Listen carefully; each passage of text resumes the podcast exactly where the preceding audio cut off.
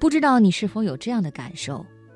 当你是员工的时候，觉得老板太强势、太不近人情；可当你是老板的时候，却觉得员工太不负责任、缺乏执行力。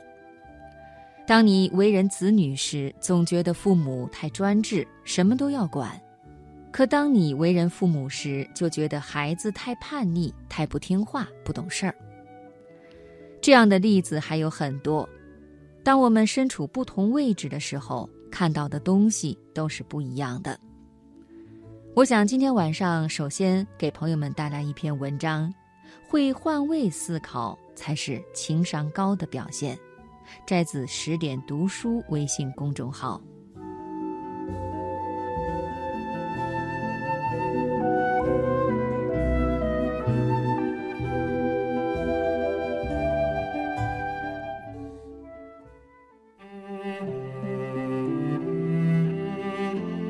你喜欢朗读吗？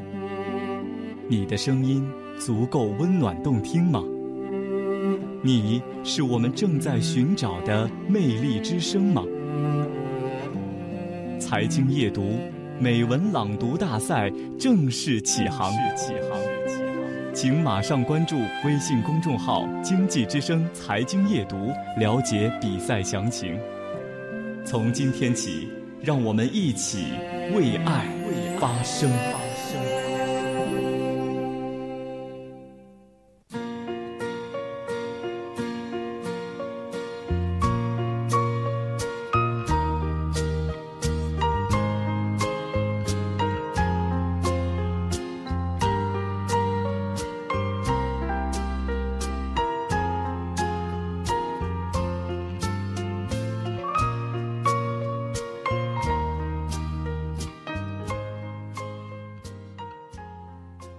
所谓换位思考，就是能够从不同的角度看待自己、看待别人。可以说，换位思考是人生的一种大智慧，更是人际交往的一大法宝。学会换位思考，将心比心，感受别人的难处，理解别人的不幸，体谅别人的不易，是我们生而为人的善良。换位思考其实是一种很好的思维方式。思维上懂得换位思考，从不同的角度去看待问题，不仅能减少人际交往中的矛盾，自己还能收获一方净土，赢得别人的欣赏和尊重。有一位婆婆整天闷闷不乐，经常跟邻居抱怨说自己的儿子命苦，娶了一个懒老婆。她说：“我那个媳妇呀，好吃懒做。”每天日上三竿才起床，什么家务活都不干，每天早上还要我儿子把东西拿到房子里给他吃。邻居反问他：“那你的女儿嫁得还不错吧？”这位婆婆说道：“是啊，过得很幸福，婆家对她很好，什么活都不用干，每天睡到大中午，女婿还会很贴心的煮好东西送到房间给她吃呢。”试问这样的婆婆，你会从心里尊重和敬爱她吗？每一个嫁进门的媳妇都是别人父母心头的宝贝闺女。很多时候，这世上并没有绝对的对与错，不过是看问题的角度不同，答案不同罢了。与人相处最难能可贵的就是懂得换位思考，懂得站在别人的立场。多一份理解，多一份宽容，多一份体谅。我想你或许还听过盲人打灯的故事。一个盲人走夜路，手里总提着一盏照明灯笼。人们很好奇，便问他：“你自己都看不到，为什么还要提着灯笼呢？”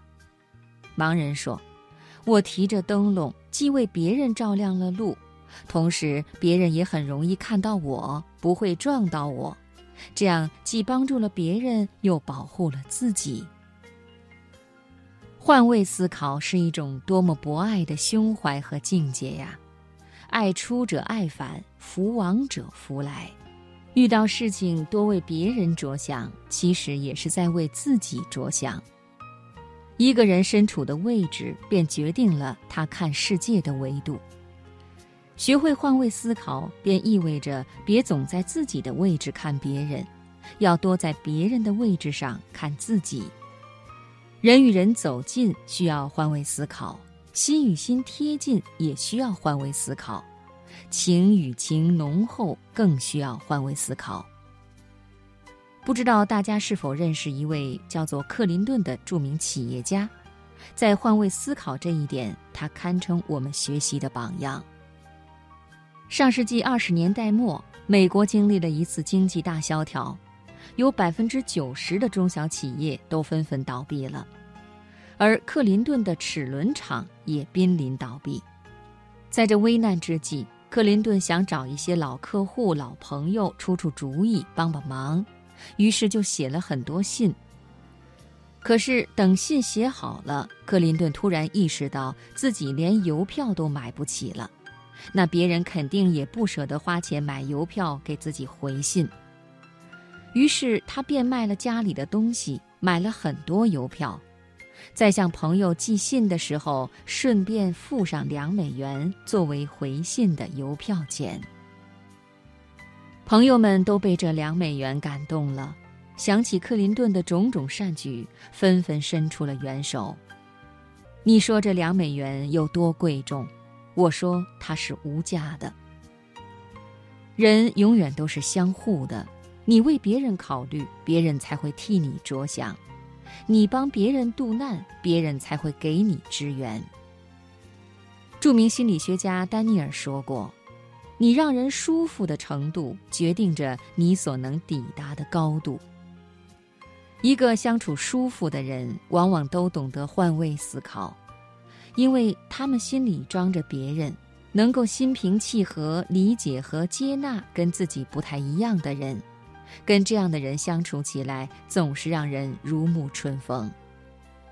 换位思考不仅是一份己所不欲，勿施于人的体贴。更是一种待人以善的高情商。